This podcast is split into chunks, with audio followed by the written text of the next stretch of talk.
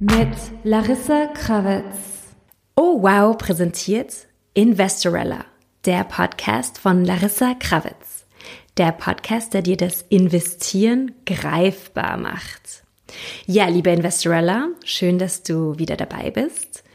Letzte Woche ging es bei uns um Immobilieninvestment und zwar, was passiert, wenn ich eine Immobilie kaufen will und heute geht's weiter mit einem frischen anderen Thema und zwar um Cashflow Investing. Cashflow Investing. Larissa, was heißt das überhaupt? Also, Cashflow Investing ist quasi, wenn man so will, Geld kassieren ohne zu arbeiten. Und zwar kauft man sich Wertpapiere, manchmal Anleihen, manchmal Aktien, gibt's auch in anderen Wertpapieren, die eine Ausschüttung zumindest einmal im Jahr liefern. Das heißt, man hat einmal im Jahr einen Cashflow aus diesem Investment. Und wenn man von Cashflow-Investment spricht, dann geht's hauptsächlich um Dividendenaktien. Die sind da sehr, sehr, sehr beliebt und da werden wir unseren Fokus heute drauf legen, denn ich liebe Dividendenaktien. Es gibt viele Gründe, Dividendenaktien zu lieben. Deswegen freue ich mich besonders über diesen Podcast. Aber nur kurz zur Unterscheidung. Was ist jetzt der Unterschied konkret zwischen einer Dividende, die ausgeschüttet wird, und Anleihen? Bei Anleihen sind die Cashflows Zinsen. Also eine Anleihe, da vergibt man quasi Geld an ein Unternehmen und dieses Unternehmen gibt einem Zinsen zurück. Also das sind einfach äh, Zinsen. Definition. Definition. Eine Dividende ist quasi eine Gewinnausschüttung. Sie kommt so zustande, dass der Jahresabschluss gemacht wird des Unternehmens, dann ist die Gewinnfeststellung und dann wird vom Vorstand und Aufsichtsrat in der HV vorgeschlagen, wie viel Prozent dieses Gewinns man an die Aktionäre und Aktionärinnen ausschütten will. Und die stimmen dann ab und sagen, ja, so und so viel Cent Dividende oder nein. Oder manchmal verlangen sie vorher schon, das weiß man ja schon vorher, also dieser Dividendenvorschlag ähm, kommt ja schon ein paar Wochen vorher und dann protestieren sie und sagen, nein, wir wollen mehr Dividende. Manchmal protestieren sie auch und sagen, nein, wir wollen weniger Dividende, weil es ist besser, dieser Gewinn wird im Unternehmen reinvestiert und es wird erst später mal eine Dividende ausgezahlt. Und wenn ich jetzt eine Aktie kaufe, was passiert genau mit meiner Dividende? Also habe ich dann immer die gleiche Dividende oder wie die ausgeschüttet wird oder wie kann ich mir das vorstellen? Also ähm, die Dividende hängt sehr stark am Gewinn des Unternehmens. Und wenn du jetzt eine Aktie kaufst, die zum Beispiel eine Dividendenrendite von 5% hat, und ähm, besonders dann, wenn du die Aktie kaufst, so im April vielleicht, wenn bei der Hauptversammlung schon ein Dividendenvorschlag, also vor der Hauptversammlung schon ein Dividendenvorschlag da ist und du kannst dir ziemlich sicher sein, ja, diese Dividende bei 5% ähm, wird circa sein, dann kannst du davon ausgehen, dass du in, die, also in diesem Jahr auf jeden Fall diese Dividende bekommst. Und die Frage ist natürlich, wie sieht's dann im nächsten Jahr aus? Kriegst du dann wieder eben auf deinen Aktieneinstiegskurs gerechnet 5% Dividende? Das hängt auch sehr stark vom Gewinn des Unternehmens ab. Wenn das Unternehmen circa gleich viel Gewinn macht und äh, wenn es ein Unternehmen ist, das generell sagt, na ja, wir wollen jedes Jahr 30 Prozent unseres Gewinns als Dividende auszahlen, dann ist es sehr wahrscheinlich, dass du die gleiche Dividende bekommst. Viele Unternehmen haben auch so eine Dividendenpolicy, bei der sie sagen, ja, also wir wollen jedes Jahr x Cent Dividende auszahlen und diesen Centbetrag alle paar Jahre um einen Cent erhöhen. Solche, solche Unternehmen gibt es zum Beispiel auch. Ähm, man kann sich da relativ sicher sein, wenn es sich um sehr stabile Unternehmen handelt, wie zum Beispiel Telecoms, Pharmaunternehmen, aber auch große Energieunternehmen, die sehr stabile Geschäftsmodelle haben, wo der Gewinn relativ leicht abzuschätzen ist, wo es keine großen Fluktuationen gibt. Natürlich ähm, gibt es dann auch Unternehmen, die Dividenden zahlen, die manchmal sehr starke Variationen im Gewinn haben. Da kann es zum Beispiel sein, dass Sie in einem Jahr vielleicht 5 Cent pro Aktie Gewinn auszahlen und im nächsten Jahr nur mehr 3 Cent. Oder es kann auch sein, ähm, dass ein Unternehmen Verluste hat. Es hat zwar die letzten fünf Jahre eine Dividende gezahlt, aber plötzlich haben sie einen Verlust und deswegen zahlen sie in einem Jahr gar keine Dividende. Das heißt, wenn man sozusagen Dividenden-Investorella ist, Dividendensammlerin, Dividendenjägerin, Dividendenfüchsin, diese ganzen Begriffe gibt's alle, dann sollte man eher auf stabile Unternehmen mit stabilen Geschäftsmodellen schauen und dann kann man sich relativ sicher sein, wie die Dividenden in Zukunft aussehen werden.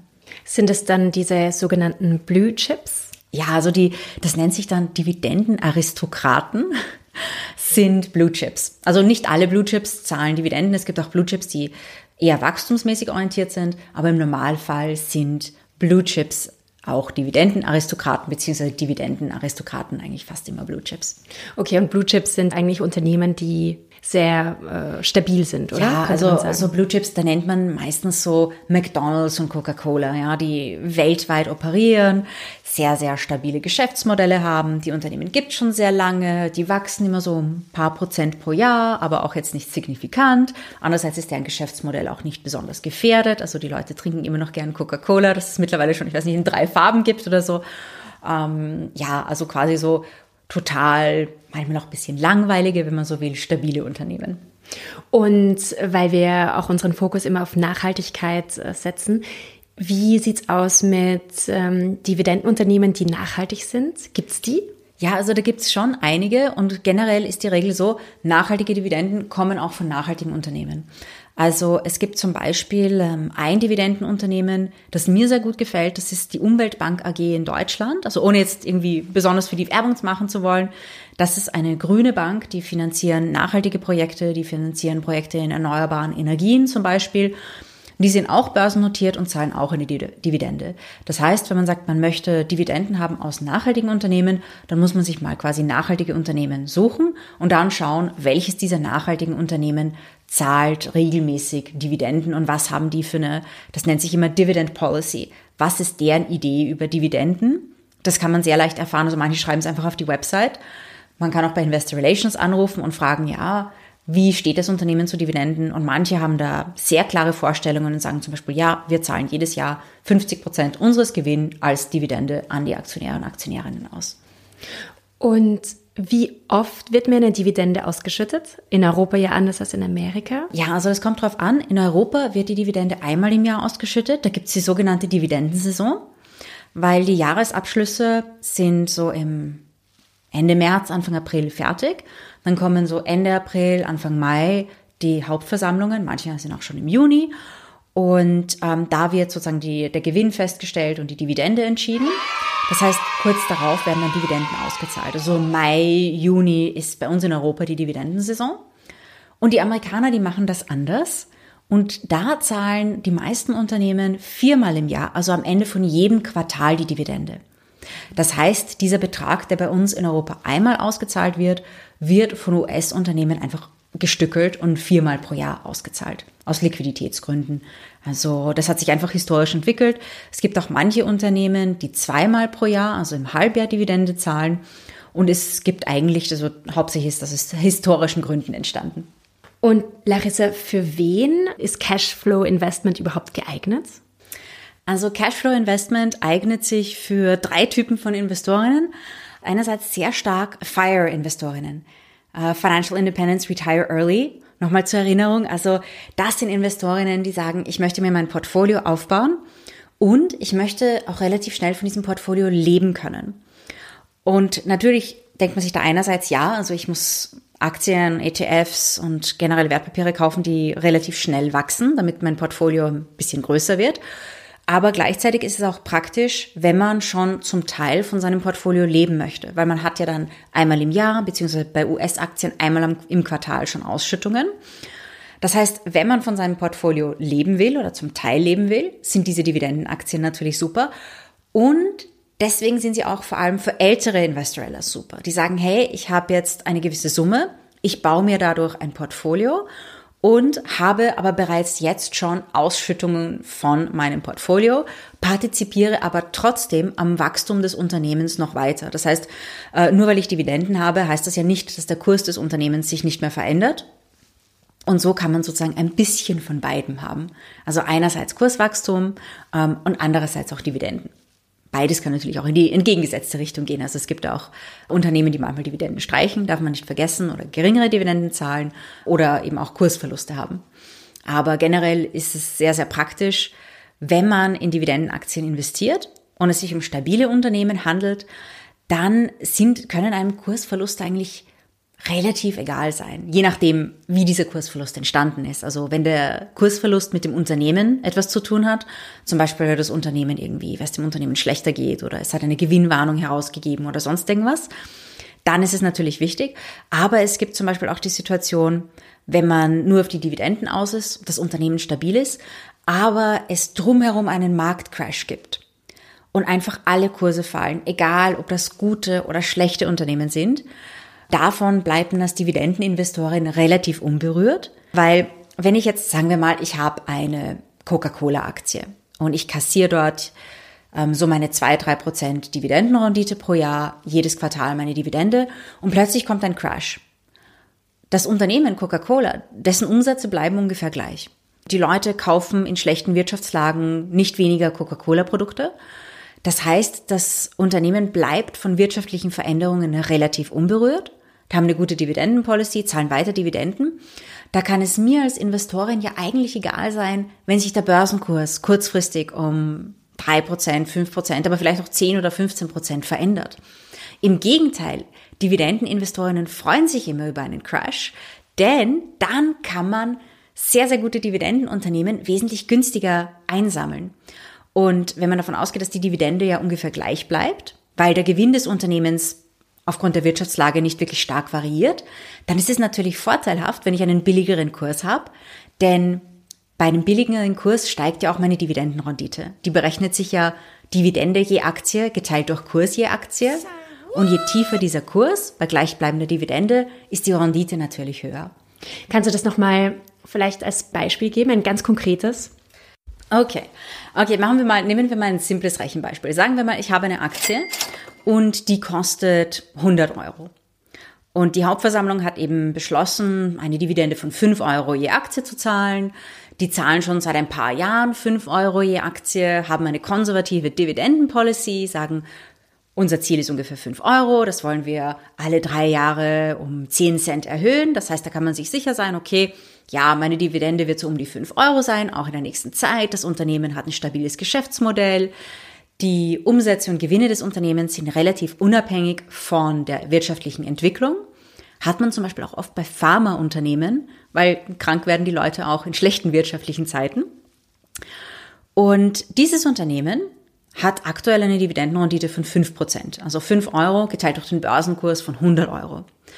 Wenn jetzt ein kleiner Crash kommt und der Börsenkurs des Unternehmens von 100 auf 85 sinkt, die Dividende von 5 Euro habe ich ja trotzdem noch, dann habe ich plötzlich eine Dividendenrendite von 5,8% also knapp 6% Das heißt, bei stabilen Dividenden, wenn meine Kurse fallen, freue ich mich als Dividendeninvestorin. Das ist natürlich auch super generell für den Stresslevel als Investorin, wenn ich viele sozusagen Dividendenaktien im Portfolio habe und quasi da bin, um meine Dividenden zu kassieren, dann interessieren mich Kursveränderungen relativ wenig. Und immer dann, wenn ein Crash kommt, kann ich als Dividendeninvestorin sagen, yay, jetzt kann ich mir super günstige Dividendentitel einkaufen. Zu so sehr, sehr niedrigen Preisen, also hohen Dividendenrenditen. Und das kann auch richtig, richtig extrem werden. Ich habe 2009 einmal einen REIT gekauft und dadurch, dass die Kurse so dermaßen stark gefallen sind. Also REIT, nochmal zur Erinnerung, ist, was wir vorletzte Folge äh, durchgemacht haben. Ein Real Estate Investment Trust. Und die REITs sind halt praktisch, weil die sind ja gesetzlich dazu verpflichtet, 90 Prozent ähm, ihrer Gewinne als Dividenden auszuzahlen. Genau. Und da ging es um einen REIT, der Kurs ist sehr, sehr stark gefallen und die Dividendenrendite lag bei 25 Prozent. Also das war wirklich, also die Dividende lag bei 50 Cent und die Aktie wurde um die zwei Euro gehandelt. Und ich habe mir damals gedacht, okay, es ist relativ einfach. Entweder ich kassiere die nächsten Jahre 500 Euro Dividende aus diesem Deal. Also ich habe gedacht, okay, ich nehme 2000 Euro. Oder die gesamte Welt geht unter, dann habe ich eh ein anderes Problem, dann interessiert mich das auch nicht mehr. Und da kann es echt extreme Situationen geben, wo man richtig, richtig tolle Dividendenunternehmen einkaufen kann. Ähm, ich habe mir damals 2009 auch ein paar Pharmaaktien zum Beispiel gekauft von Generika-Unternehmen, die günstigere Medikamente anbieten, weil ich mir dachte, ja, gerade in wirtschaftlich schlechten Zeiten kaufen Leute eher günstigere Medikamente, Generika. Und die Pharmaunternehmen hatten damals auch ganz gute Renditen. habe auch die erste, allererste Dividende meines ganzen Lebens von einem Pharmaunternehmen bekommen. Das kann ich mir auch noch erinnern. Das war die Eli Lilly in den USA. Und ich, ich wusste gar nicht, was eine Dividende ist in diesem Alter. Und eines Tages schaue ich so meinen Depotauszug an, noch auf Papier damals. Das ist, ja, ich glaube, ganz Anfang der 2000er Jahre muss das gewesen sein den ich mit der Post bekommen habe. Und da sehe ich, da hat jemand so 6,45 Dollar auf mein Konto eingezahlt. Und ich denke mir, erstens mal US-Dollar, 6,45, woher kommt dieses Geld? Das muss ein Fehler sein. Habe ich bei der Bank angerufen und gesagt, ja, da ist irgendwie so eine Buchung, die verstehe ich nicht ganz, 6 Dollar, wo, woher kommt dieses Geld? Und die so, ja, das ist die Dividende.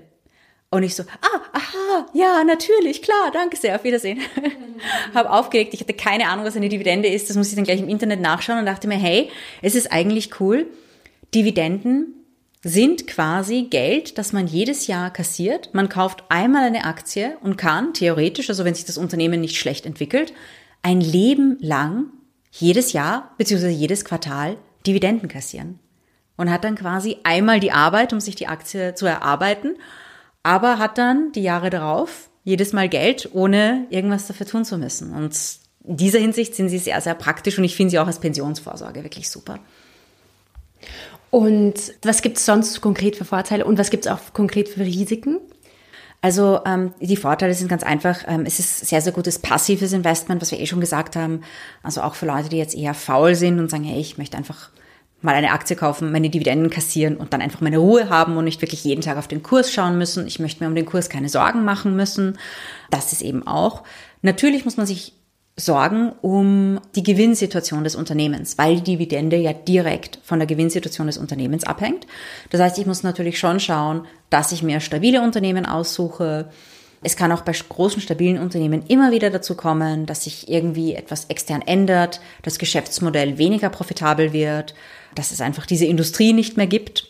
Zum Beispiel Eisenbahnunternehmen waren vor 100 Jahren echt die heißesten Aktien, eigentlich vor mehr als 100 Jahren ähm, sagen wir 100, 130, 150 Jahren. Das war so das Ding überhaupt, das man unbedingt haben wollte, waren Eisenbahnaktien. Die sind jetzt nicht mehr so populär, zum Beispiel. Könnten es wieder werden? Könnten es vielleicht wieder werden. Naja, ich glaube, die, die, die Eisenbahnunternehmen sind ja doch. Ja, ein paar private gibt es schon. Das stimmt, es könnte eigentlich wiederkommen, wenn das Bahnnetz in Europa mehr ausgebaut wird, wenn mehr private Anbieter auch auf die Schiene kommen. Kann natürlich auch sein, dass, weiß nicht, vielleicht, ich weiß nicht, ob die Westbahn in Österreich Ambitionen hat, an die Börse zu gehen, aber theoretisch ist es möglich in ein paar Jahren, dass es das wieder gibt. Airlines zum Beispiel, ja, Airlines, ähm, waren ja öfters an der Börse, sind teilweise auch noch an der Börse. Börsennotiert in den USA oder die Lufthansa, Austrian Airlines war auch börsennotiert, wurde dann von der Lufthansa übernommen. In unserem Jingle ist äh, diese Börsenglocke am Anfang mhm. zu hören und das habe ich von einem YouTube-Video von einem Lufthansa-Börsen. Oh wow, das, das, das wusste ich gar nicht. Aber ja, stimmt, die Lufthansa, Lufthansa ist börsennotiert. Es gab auch eben einige, und die Lufthansa hat teilweise auch Dividenden gezahlt. Es gab auch einige börsennotierte Airlines, die ein ziemlich trauriges Schicksal hatten, zum Beispiel eine Sky Europe oder eine Air Berlin, werden sich einige sicher noch erinnern können. Air Berlin, das ist nicht so lange her. Also man hat bei einer Dividendenaktie genau das gleiche Risiko wie bei einer Wachstumsaktie auch im Sinne davon, dass mit diesem Unternehmen etwas passieren kann. Ähm, bei Dividendenaktien kann es sein, wenn das Unternehmen ins Schwanken kommt, dass sie die Dividende streichen. Aber es kann natürlich sein, dass das Unternehmen auch komplett pleite geht. Da ist das Risiko, das normale Aktienrisiko hat man da immer noch. Und ähm, ein, ein weiteres Risiko, das man hat, ist auch irgendwie das Performance-Risiko. Und das ist eine, eine ganz, ganz lustige Sache, denn ich habe mich gefragt, generell machen Dividendeninvestments finanzmathematisch Sinn? Das heißt, sind sie effizienter als Investments in Wachstumsaktien? Und da bin ich auf etwas ganz, ganz Lustiges gestoßen, und zwar bei der Frage, sind Dividendenaktien besser als normale Aktien? Ist die Antwort in den USA ja, in Deutschland nein. Und da gibt es Studien über alle möglichen Länder, denn man hat, wenn man sich die Leitindizes anschaut, zum Beispiel den S&P 500 in den USA. Hm. Definition. Definition. S&P steht für Standard Poor's. Ähm, das ist eigentlich eine Ratingagentur, die berechnet verschiedene Indizes auch. Und S&P 500 sind quasi die 500 größten US-Aktien. Und die haben da so einen Subindex kreiert, S&P 500 Dividend Aristocrats. Also Dividendenaristokraten, diese großen, eher langweiligen Unternehmen, die halt so wie Adlige sich nicht wirklich viel bewegen und immer Dividenden ausschütten. Und ähm, wenn man dann die Performance vergleicht des Dividend Aristocrat Index mit dem regulären S&P 500 Index, dann sieht man, dass der S&P 500 Dividend Aristocrats eine bessere Performance hat, vor allem eine bessere risikogewichtige, risikogewichtete Performance. Und das heißt somit, dieser S&P 500 Dividend Aristocrats hat ein, ein höheres Sharp Ratio, zum Beispiel als der normale S&P 500. Das heißt, als Investorin in amerikanischen Aktien, da zahlt es sich aus, wenn man jetzt das breit gefächert macht, Dividendenaktien zu kaufen, weil sie eben stabiler sind und eine bessere risikogewichtete Performance haben. In Deutschland, da gibt es den DAX, den deutschen Leitindex, deutscher Aktienindex, die 30 größten Aktien in Deutschland. Und da wird auch der DivDAX berechnet, der Dividendendax sozusagen wo man als Subindex einfach die Dividendenunternehmen aus dem DAX rausnimmt. Und wenn man sich das ansieht, gerade in den letzten zehn Jahren, dann schneidet der DivDAX schlechter ab als der DAX. Mhm.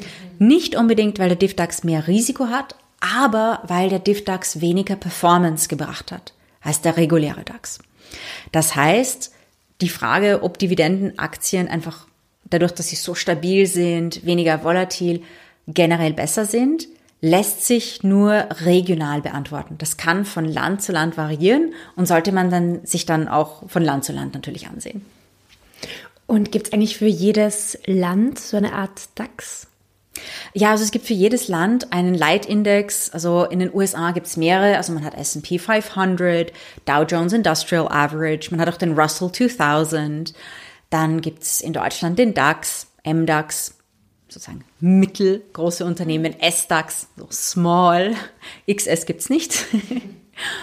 Und äh, in Österreich gibt's den ATX, dann gibt's die OMX-Indices in den Skandinav skandinavischen Ländern, den äh, FTSE in England, das steht für Financial Times Stock Exchange ja, da gibt es in Singapur gibt's den Straits Times Index. Okay, okay. Und also es gibt für quasi jedes, jedes, jeder Börsenplatz hat so den Leitindex und man kann im Prinzip sagen, dass im Leitindex immer die größten Unternehmen des Landes zusammengefasst sind, die größten, größten Aktien, größten börsennotierten Unternehmen des Landes.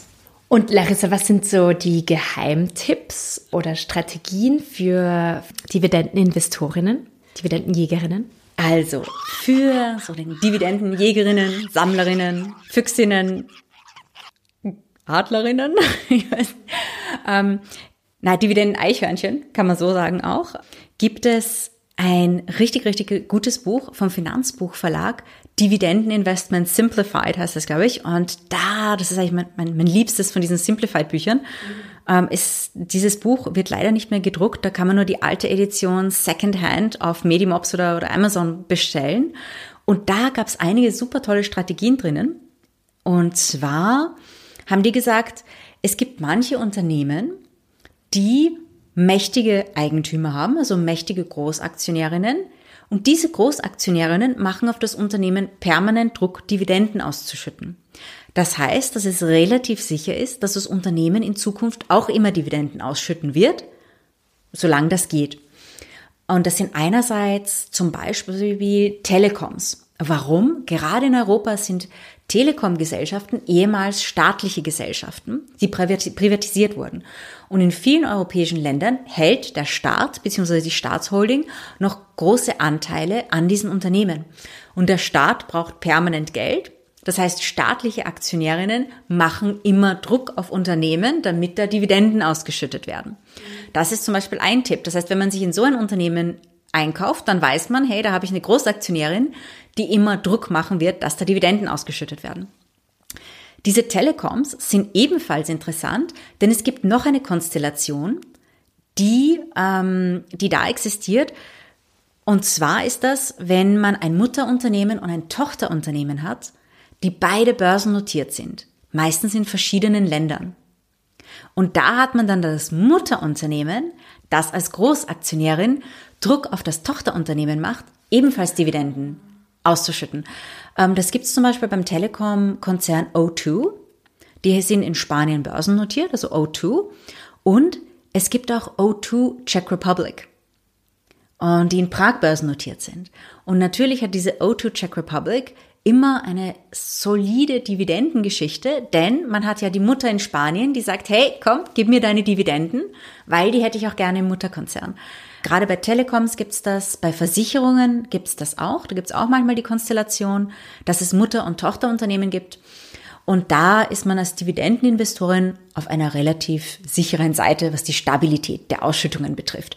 Weil das Tochterunternehmen, wenn die Mutter da knapp 50 oder teilweise über 50 Prozent Aktionärin ist, wird nicht sagen, oh, ich habe jetzt gerade dieses Jahr keine Lust, Dividenden auszuschütten, weil da wird dir die Mutter sagen, nee, nee, nee, du machst, was ich will, also her mit den Dividenden. Das ist eine Strategie. Und eine andere Strategie ist zum Beispiel, und die funktioniert sehr, sehr gut in, in Bullenmarkt, also Bull. Hm. Bullenmärkte heißt generell stark steigende Kurse. Wirtschaftlicher Boom Warum Bullmarkt, Bulle und Bär? Bulle steht für steigende Kurse, Bär für fallende Kurse. Warum das historisch so ist, muss ich euch in der nächsten Folge erzählen. Das weiß ich eigentlich gar nicht. Aber es wäre interessant, ja. Ja, das, das, das wäre ganz, das werde ich dann recherchieren. Ja, das werde ich wirklich recherchieren. Und es ist ja so, wenn, wenn wir dieses Rechenbeispiel von vorher hernehmen. Die Aktie, die 100 Euro kostet und dann werden 5 Euro Dividende ausgezahlt. Diese 5 Euro, dieses Cash, verlässt ja das Unternehmen. Das heißt, es ist eigentlich klar, dass dieses Unternehmen an dem Tag, an dem die Dividende ausgezahlt wird, 5 Euro weniger wert ist. Weil diese 5 Euro sind ja dann bei den Aktionären nicht mehr im Vermögen des Unternehmens. Das heißt, im Normalfall gibt es an der Börse einen Ex-Tag, Ex-Dividendentag, an dem die Dividende vom Kurs abgezogen wird. Das heißt, bei der Anfangsauktion, bei der Morgenauktion im Trading, tradet die Aktie um 5 Euro weniger, weil ja 5 Euro Dividende über Nacht sozusagen ausgezahlt wurde. Manchmal ist es aber so, in einem Bullenmarkt, wenn die Nachfrage nach der Aktie sehr, sehr stark ist, dass dieser, man nennt es Dividendenabschlag, innerhalb von ein paar Tagen wieder im Kurs aufgefressen wird. Das heißt, der Kurs fällt um 5 Euro, aber weil diese Aktie einfach sehr, sehr beliebt ist, geht sie innerhalb von ein paar Tagen wieder auf die 100 Euro Grenze. Und manchmal passiert das sogar sofort, also binnen Minuten oder selbst in der Morgenauktion. Das heißt, man sieht diesen Dividendenabschlag gar nicht. Das heißt, in einem Bullenmarkt kann man als Dividendenjägerin hergehen und sich sagen, hey, ich kaufe diese Aktie, ich warte, bis mir die Dividende ausgezahlt wird und dann verkaufe ich diese Aktie wieder ungefähr um das gleiche Geld, weil ich davon ausgehe, dass der Kurs dieser Aktie sich bald wieder um die 100 Euro findet. Ja, also das ist so, so eine spezielle Dividendenjagdstrategie. Und diese Strategie, ich nenne die so ein bisschen so Have Your Cake and Eat It Strategie, denn äh, du kriegst die Dividende, musst aber nicht den Kursverlust, der mit der Dividende theoretisch ein, einhergehen sollte, hinnehmen, einfach weil die Aktie gerade so mega populär ist. Generell Dividendeninvestment, es macht Spaß, es ist eine relativ stabile Anlagestrategie, man muss sich nicht so sehr um Kursverluste Sorgen machen Dividendeninvestorinnen lieben Crashes. Gerade wenn die Märkte crashen, kann man sich gute Unternehmen mit Top-Dividendenrenditen sehr, sehr günstig ins Portfolio holen. Und man hat halt den Vorteil, dass man von den Investments, dass man dort nicht nur Geld parkt, um es wachsen zu lassen, sondern dass man einerseits Wachstum hat, aber gleichzeitig auch Cashflows aus diesem Portfolio bezieht. Das heißt, so Dividendeninvestment hat schon sehr, sehr, sehr, sehr viele Vorteile. Und was sind so die Schattenseiten des Cashflow-Investments, also des Dividendeninvestments? Ja, also manche von euch da draußen werden sich sicher fragen, werden sich sicher denken, dieses Thema muss in dieser Folge kommen. Denn Dividendeninvestment, das ja eigentlich was ganz, ganz Normales ist, hat in den letzten Jahren, ähm, sind eben Journalisten aus dem investigativen Journalismus draufgekommen und auch Behörden, auf sogenannte Cum-Ex-Geschäfte oder Cum-Cum-Geschäfte. Ich nehme an, manche von euch werden schon mal gehört haben von Staaten in Europa, die Milliarden an Steuergeldern verloren haben durch eben solche Cum-Ex oder Cum-Cum-Geschäfte. Und deswegen habe ich mir gedacht, ich werde in dieser Folge mal erklären, was das ist, weil alle haben vielleicht in den Medien gelesen, ja, Riesensteuerskandal, Banken, Fonds, Finanzinstitutionen haben wahnsinnig viel Geld vom Staat gestohlen, können nicht einmal dafür bestraft werden, weil teilweise ist es in Ländern einfach ein Steuerschlupfloch, das heißt, es ist nicht mal illegal. Aber bei Cum-Cum-Geschäften zum Beispiel haben das die Leute wirklich sehr, sehr, sehr, sehr weit getrieben. Und okay, erklär es aber mal, was Ja. es ist überhaupt. Also fangen wir an mit Cum-Ex-Geschäften. Wenn man eine Dividende kassiert als Investorin, muss man dafür Kapitalertragssteuer zahlen. Das sind in Österreich zum Beispiel 27,5 Prozent. Und es ist so, dass ähm, man sich diese Kapitalertragssteuer zurückholen kann, wenn man institutionelle Investorin ist. Das heißt als Fonds, als Bank, als ähm, Wertpapierunternehmen, das einen Fonds aufgelegt hat zum Beispiel. Quasi als nicht, wenn man keine Privatperson ist, aber ein Unternehmen, kann man sich diese Käste zurückholen. In Österreich und in Deutschland. Das gilt aber nicht für ausländische institutionelle Investorinnen. Das heißt, wenn ich jetzt ein amerikanischer Fonds bin und sagen wir mal Deutsche Telekom Aktien habe, dann bekomme ich diese Steuergutschrift nicht. Das heißt, ich muss die Steuer zahlen, aber ich bekomme keine Steuergutschrift zurück. Dann haben die sich gedacht, okay, naja, das ist ein bisschen blöd, ich zahle diese Steuer, bekomme aber sie nicht mehr gut geschrieben. Aber ein deutsches Unternehmen würde diese Steuer schon gut geschrieben bekommen. Das heißt, der amerikanische Fonds verkauft am Cum-Tag, also am Tag vor der Dividende, seine Deutsche Telekom-Aktien an eine Bank in Deutschland. Die kassieren die Dividende, die bekommen diese Steuergutschrift, die verkaufen diese Aktien dem amerikanischen Fonds inklusive der Dividende wieder zurück und die teilen sich diese Steuergutschrift. Das heißt, die Bank in Deutschland bekommt quasi eine Steuergutschrift von einer Aktie, die sie eigentlich nicht wirklich besessen hat, weil sie ja nur temporär sozusagen angekauft und nachher wieder verkauft hat, einfach nur um diese Steuergutschrift kassieren zu können. Das ist das eine, das sind diese Cum-Ex-Geschäfte. Und dann waren manche Leute einfach übermotiviert und haben gesagt, okay, wir müssen diese Aktie ja gar nicht mal besitzen, um diese Steuergutschrift zu bekommen. Denn im ersten Beispiel, dieser amerikanische Fonds, der besitzt ja wirklich Deutsche Telekom-Aktien, der hält die vielleicht über einige Jahre wegen einer guten Dividendenrendite. Und alles, was die eigentlich suchen, ist die steuerliche Gleichbehandlung mit zum Beispiel Aktionären und Aktionärinnen in Deutschland. Aber das, was einige sich gedacht haben, sagen, okay, ich habe nie überhaupt ein Interesse, diese Aktie je zu besitzen, um die Dividende zu kassieren.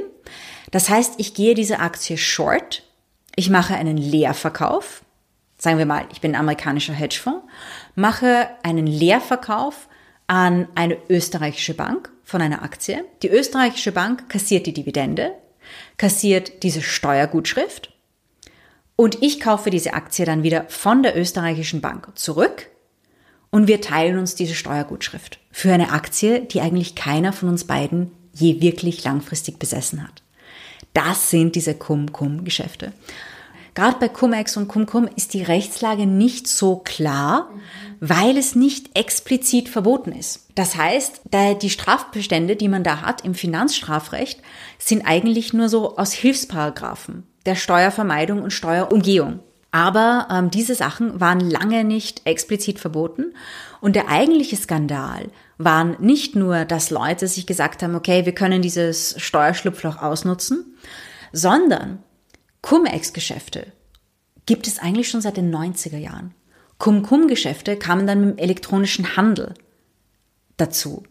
Das heißt, viele, wie das dann aufgedeckt wurde, haben auch viele gesagt, die Behörden müssten eigentlich seit Jahrzehnten, seit 20 Jahren teilweise, länger als 20 Jahren, zumindest seit Jahren darüber Bescheid wissen, aber die haben total geschlafen, die haben das nicht gemerkt und die haben das einfach zugelassen. Genauso wie der Gesetzgeber das zugelassen hat. Das ist ja nicht irgendwie eine geheime Sache oder ein besonders neues Phänomen, aber die Staaten in Europa wurden teilweise um Milliardenbeträge dadurch geschädigt, da einfach Steuerrückvergütungen ausbezahlt wurden, gerade bei Cum-Cum-Geschäften, die den Leuten eigentlich gar nicht gebührt haben. Und ähm, ich habe jetzt heute diese Cum-Cum und Cum-Ex-Geschäfte erklärt, aber bitte da draußen, falls ihr institutionelle Investorinnen seid, macht keine Cum-Ex-Geschäfte, macht keine Cum-Cum-Geschäfte. Ähm, es ist in den meisten europäischen Ländern mittlerweile verboten. Es ist hochgradig unethisch, da braucht man gar nicht drüber reden, sondern sucht euch ein paar coole, nachhaltige Unternehmen, gerade wenn ihr Dividenden-Investorellas werden wollt und sagt, hey, ich finde das wirklich cool, ich kaufe eine Aktie, stabiles Unternehmen und ich möchte dann einfach in der Zukunft Dividenden kassieren von dieser Aktie. Sucht euch ein paar coole, nachhaltige Unternehmen, schaut euch die genau an ähm, wenn ihr mehr darüber wissen wollt, wie jetzt die Dividendenpolicy des einzelnen Unternehmens ist, bei manchen steht es auf der Website. Man kann aber auch bei Investor Relations anrufen und nachfragen. Und so kann man sich ein echt nettes und auch nachhaltiges Dividendenportfolio anschaffen, für das man dann ganz normal Kapitalertragssteuer zahlt. Also keine freakigen Geschäfte mit ausländischen Banken und Hedgefonds und Wertpapierfirmen bitte. Ja, super, Larissa.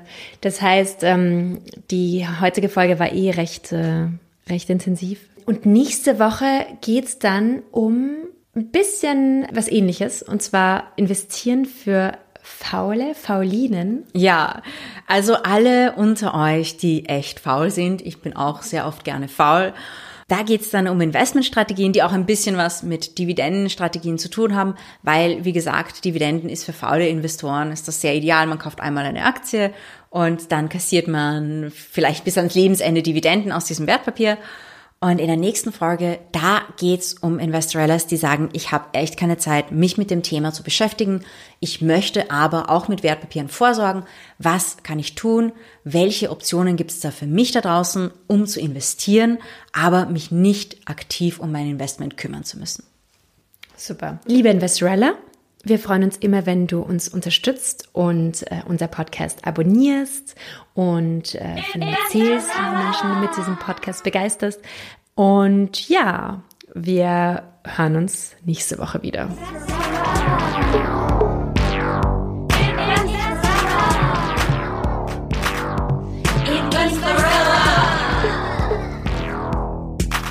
Mit Larissa Krawitz.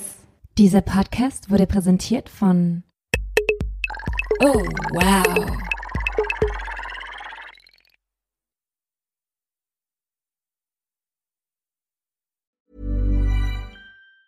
Normally, being a little extra can be a bit much, but when it comes to healthcare, it pays to be extra. And United Healthcare makes it easy with Health Protector Guard fixed indemnity insurance plans. Underwritten by Golden Rule Insurance Company, they supplement your primary plan, helping you manage out of pocket costs without the usual requirements and restrictions like deductibles and enrollment periods. So when it comes to covering your medical bills, you can feel good about being a little extra. Visit uh1.com to find the Health Protector Guard plan for you.